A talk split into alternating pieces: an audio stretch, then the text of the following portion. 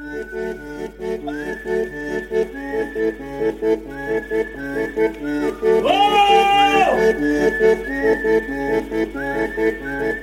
Whoa! Amis auditrices et auditeurs, aujourd'hui le grain de son, l'émission d'Attaque Puy de Dôme vous emmène en voyage.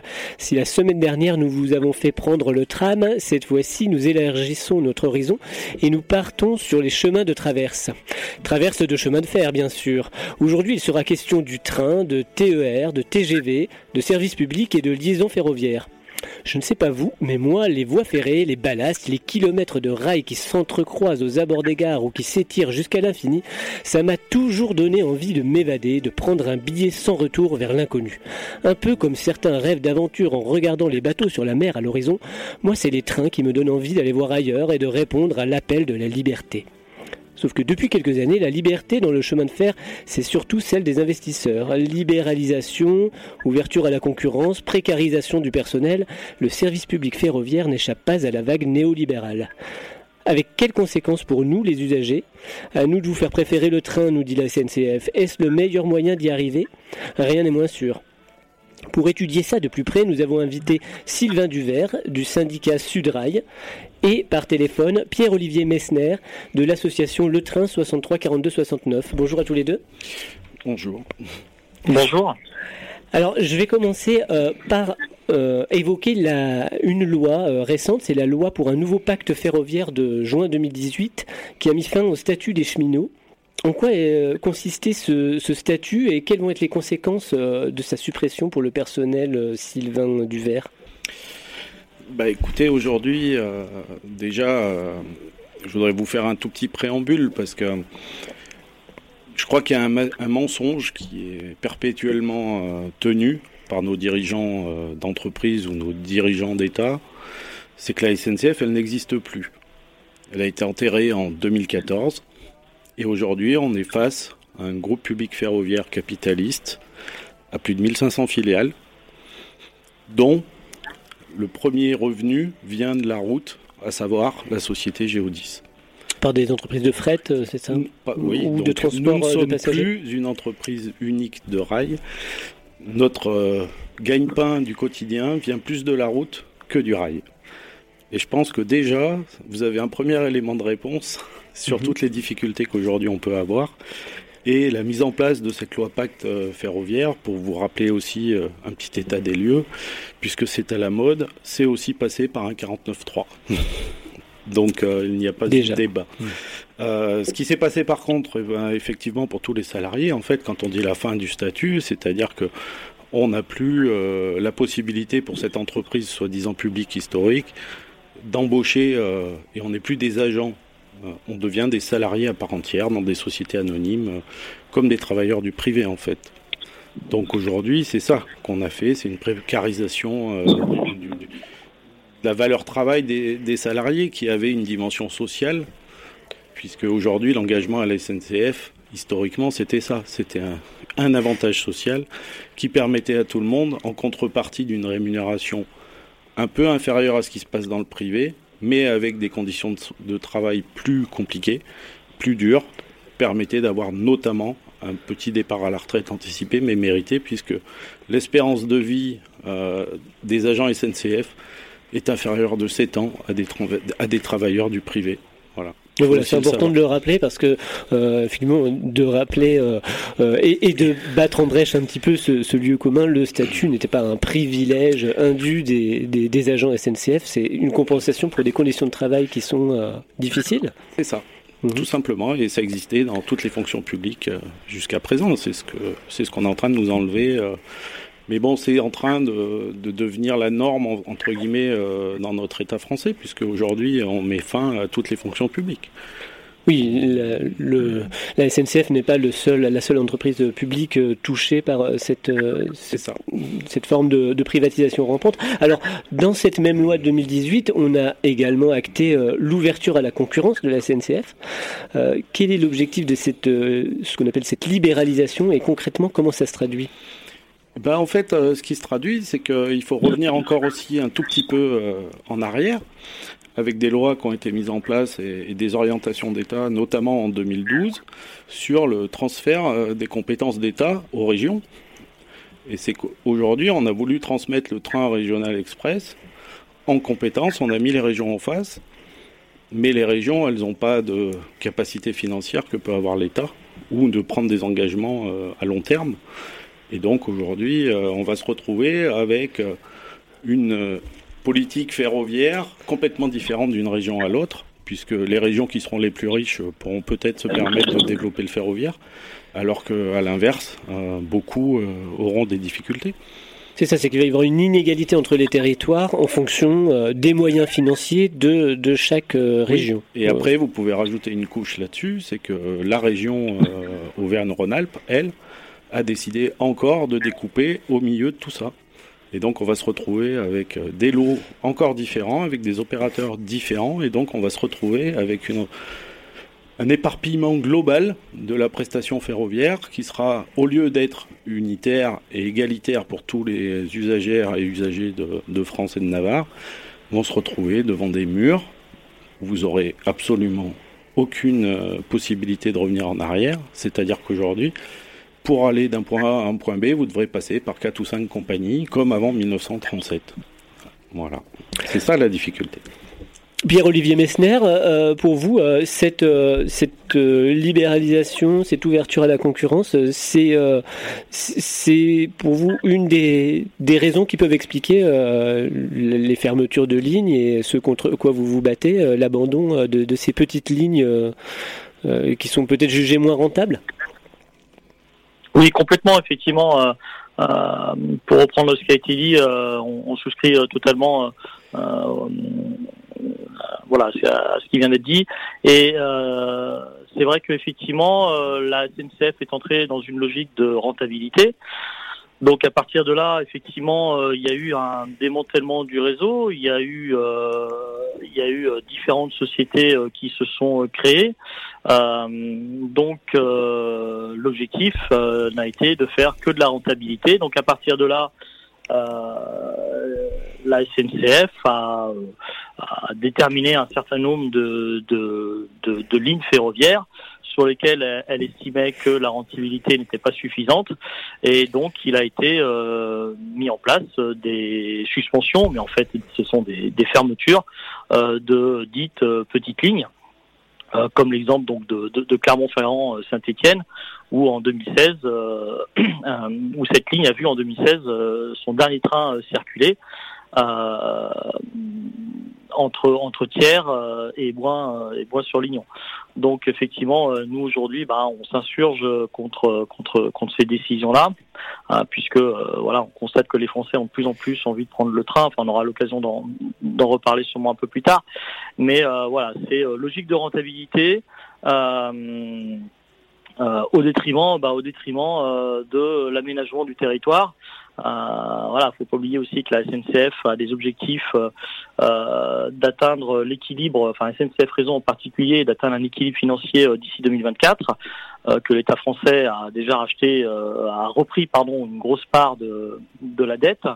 Euh, donc cela effectivement s'est fait au prix d'un démantèlement du réseau et, et puis aussi ça a été accru par le fait que ça devenait très compliqué hein, pour les pour les usagers de s'y retrouver avec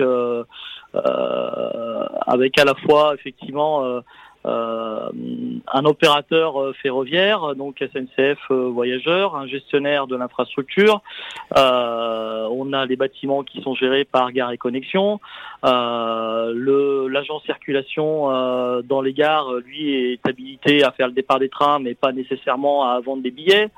Euh, donc du coup, on ferme aussi les guichets.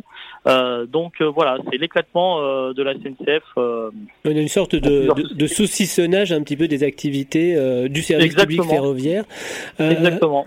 On parlait de, de, mise en concurrence également. quels sont les, les opérateurs aujourd'hui qui sont présents sur le réseau ferroviaire Quand on achète un billet de train, on a l'impression que tous les billets qu'on achète, c'est on prend un train de la SNCF. Il y a d'autres opérateurs du coup?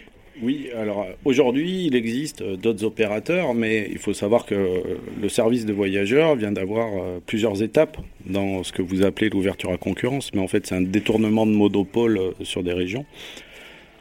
il faut revenir pareil. Je vais faire un petit, un petit rappel, mais euh, c'est la grande vitesse qui a précipité euh, la dette du ferroviaire et mmh. de la SNCF, euh, comme ça a été dit, pour la simple et bonne raison qu'on a mis sur le dos des travailleurs l'investissement de l'État, l'obligation de faire des lignes à grande vitesse pour concurrencer les avions, chose qui n'est toujours pas tenue puisque on a encore un gros déficit en matière carbone sur le déplacement en avion, notamment.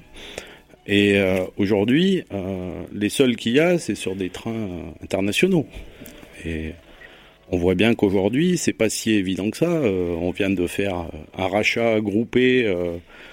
le groupe SNCF vient de, vient de réunir Eurostar et Thalys en une seule entité, parce que même eux, ils n'y arrivent pas. Donc, vous imaginez mmh. bien que voilà, on a, on a cette grosse difficulté aujourd'hui que euh, ça ne s'invente pas le ferroviaire, ça doit être un truc euh, qui doit être intégré euh, à l'État, c'est du bien commun en fait, ni plus ni moins. Aujourd'hui, il faut savoir que en 2014, quand on a supprimé la SNCF, quand on l'a enterré, ça représente 3% du bien commun à peu près, qui a disparu. 3% du bien commun. Alors comment vous, vous, pouvez, vous pouvez développer un peu 3% euh, de la, de la valeur euh, des investissements? Enfin, je... Non, alors le bien commun en fait c'est quelque chose qui est un tout petit peu euh, plus difficile à percevoir, mais c'est quelque chose qui existe naturellement dans, dans, le capital public. C'est ce qu'on appelle le bien commun, c'est ce qui appartient à toutes et tous dans notre société. Bien sûr. Il faut savoir que la valeur euh, était à peu près euh, en 1978, pour exactement, pour vous chiffrer, on était de l'ordre de 17% du capital public représenté sur le PIB. D'accord. Ça, ce sont des estimations qui ont été faites. Euh, pour moi, c'est des experts. D'accord. Aujourd'hui, on est passé en 2013 à peine à 5%, 6%. On a déjà tout vendu. D'accord, donc on a, on a, bradé un petit peu. L'État-providence, en fait, a euh, déjà tout vendu, tout privatisé. Privatiser les, les, les, services publics qui sont euh, effectivement le, le, patrimoine, comme on dit, de, le, patrimoine, selon la formule euh, consacrée, le patrimoine de ceux qui n'en ont pas. ces décisions, elles sont prises à quel niveau? Par euh, l'État français, par euh, l'Union européenne aussi? On sait que à l'échelle européenne, euh, il y a une forte pression pour pour libéraliser et privatiser les services publics? Oui, alors après il y a eu des paquets ferroviaires. Là, on en est au quatrième paquet ferroviaire au niveau européen. sans remettre en cause le principe de, la création de, l'Union européenne. Hein. Il y a des fois où on se demande effectivement quelle est l'utilité aujourd'hui d'appliquer des paquets ferroviaires quand on a quelque chose qui fonctionne. L'entreprise SNCF, euh, il y a 20 ans, elle fonctionnait très bien. Mhm. C'est simplement qu'au niveau, je vous le redis, euh, des choix qui ont été faits d'investissement, c'est l'État qui a mis sur la charge de l'entreprise historique euh, la création des LGV, qui, nous, qui, nous, punissent aujourd'hui. Aujourd'hui, on a fait des partenariats publics-privés avec des grands industriels pour construire ces lignes ferroviaires. Parce qu'en plus, c'est même plus SNCF Réseau ou des travailleurs du rail qui l'ont fait on a des grands groupes. Euh, alors, je ne sais pas comment les, expliquer, tout ça, mais aujourd'hui, ces partenariats public-privé, par exemple, sur la ligne Bordeaux-Paris, on vient de s'engager pour 30 ans à leur verser 68 millions d'euros par an par la SNCF, voyageurs de rentabilité, même si nos trains sont vides. Donc on a pris des engagements, et ces engagements-là aujourd'hui, on ne peut les tenir que sur le dos des salariés. Parce qu'aujourd'hui, le, le train régional express, à la différence du TGV ou autre, c'est subventionné. Vous avez des garanties sociales qui viennent s'ajouter dessus. Si vous êtes en famille nombreuse, si vous êtes à la recherche d'un emploi, vous avez des avantages sur les tarifs. Alors, on, reviendra euh, sur les tarifs euh, la semaine prochaine. D'ailleurs, on, se penchera plus, euh, plus précisément sur cette question-là. on vous retrouve immédiatement après la pause musicale. On écoute le groupe Volo avec son titre Syndrome.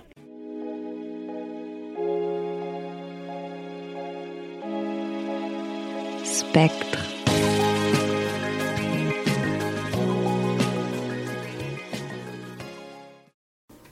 Vous êtes bien sur Radio Arverne à l'écoute du Grain de Son, l'émission d'Attaque 8 Dôme. On parle aujourd'hui du service public ferroviaire avec Sylvain Duvert de Sudrail et Pierre-Olivier Messner de l'association Le Train 63 42 69 qu'on va retrouver immédiatement. Mais juste avant, on va laisser la parole à Sébastien qui a euh, regardé un film.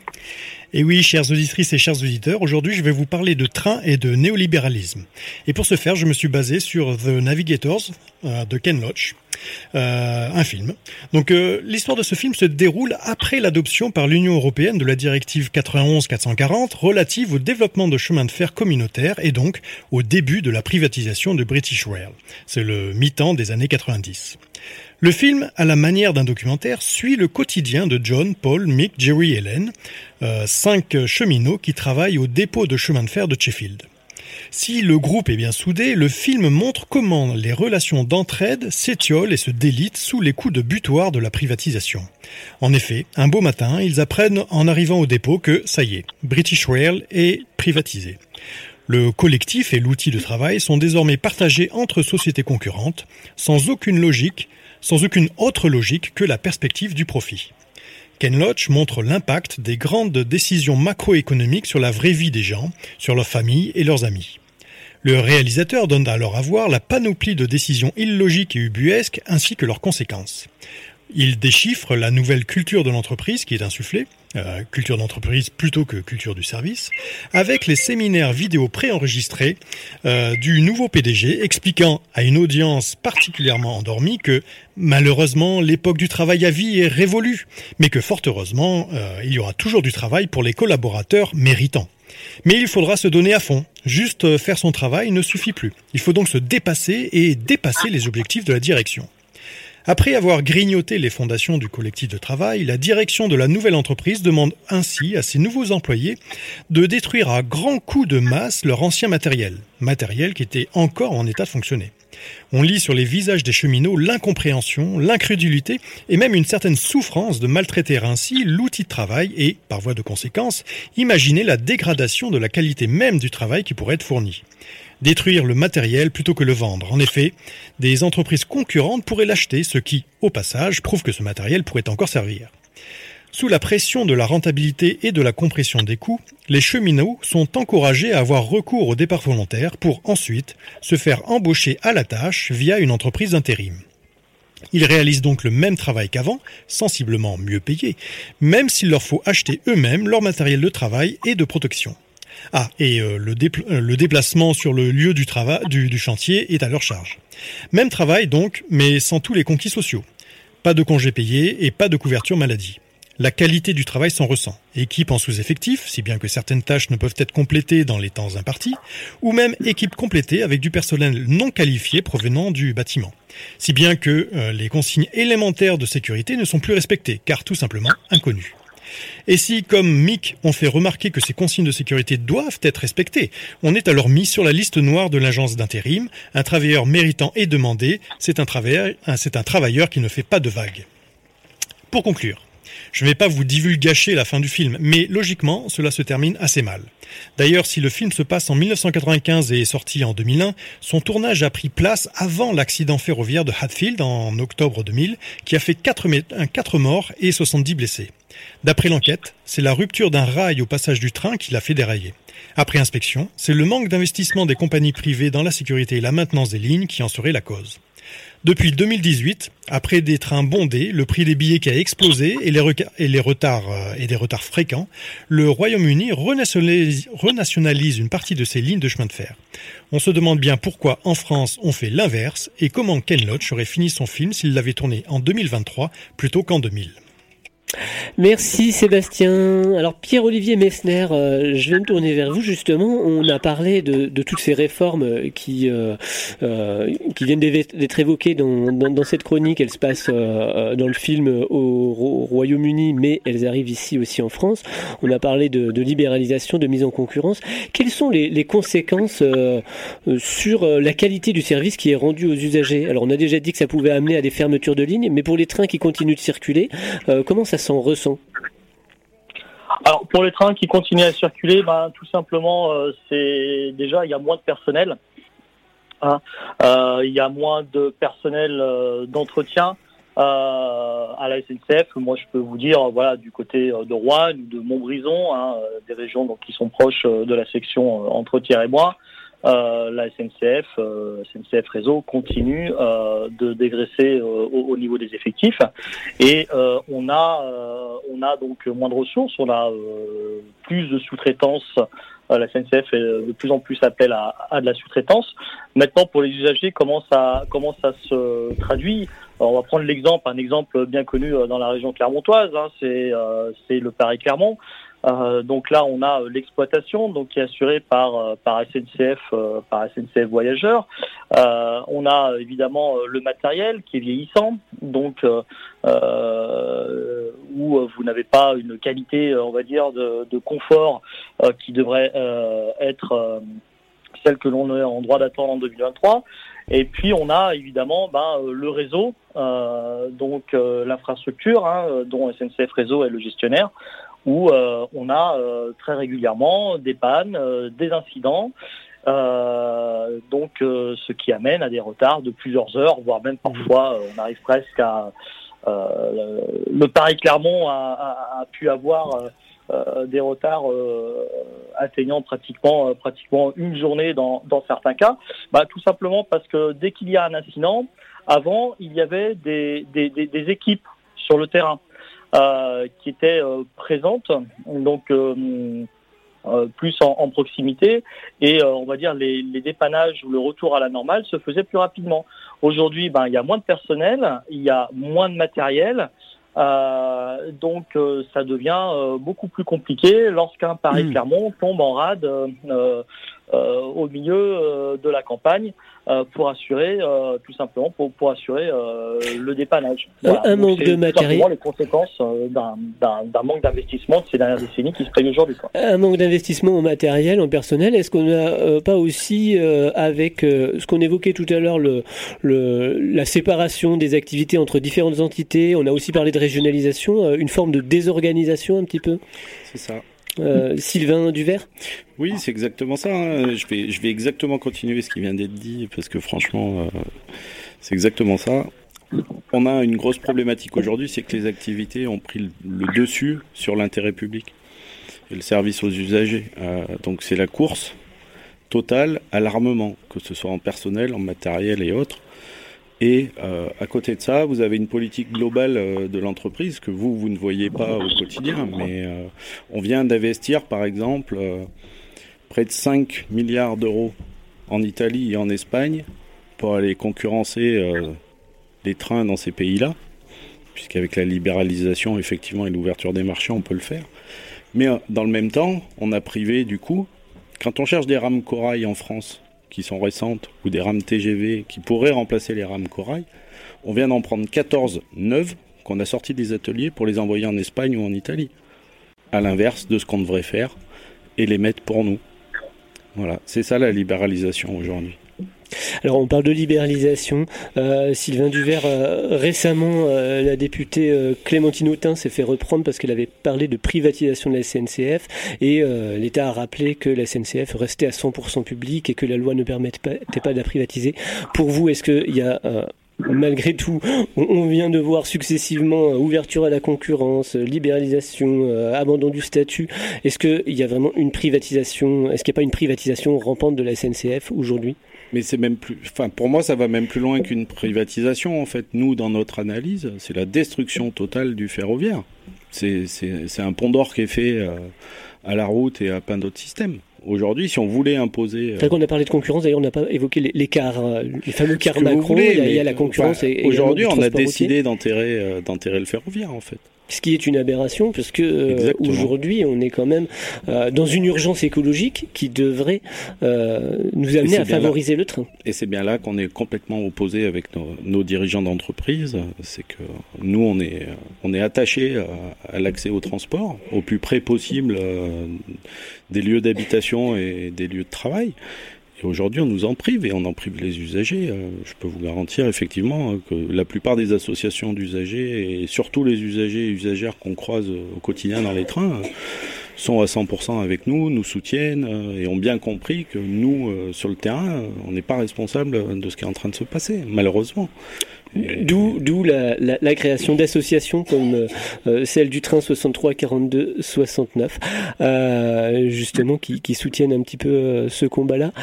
Sylvain Duvert de Sudrail, Pierre-Olivier Messner de l'association de train 63 42 69. Je vous remercie. On est déjà au terme de cette émission. oui, ça passe très vite. on vous retrouve malgré tout la semaine prochaine. on pour continuer de parler du service public ferroviaire. On parlera d'argent, on parlera du coût du train et des, investissements nécessaires. Euh, vous pouvez en attendant réécouter cette émission sur notre site attaque63.site.attaque.org. Vous pouvez également réagir à cette émission euh, à l'adresse grain de son proton.me. J'ai juste une date à vous annoncer euh, pour votre agenda militant dimanche 10 décembre de 10h à 18h à la Maison du Peuple. Euh, vous êtes invité à au marché alternatif de la Doum. L'entrée est libre. Je vous laisse avec cette citation du romancier Gustave Flaubert. Tout est intéressant pourvu qu'on le regarde assez longtemps. Alors puisqu'on espère que vous nous écouterez assez longtemps pour nous trouver intéressants, amis auditrices et auditeurs, nous vous disons à très bientôt.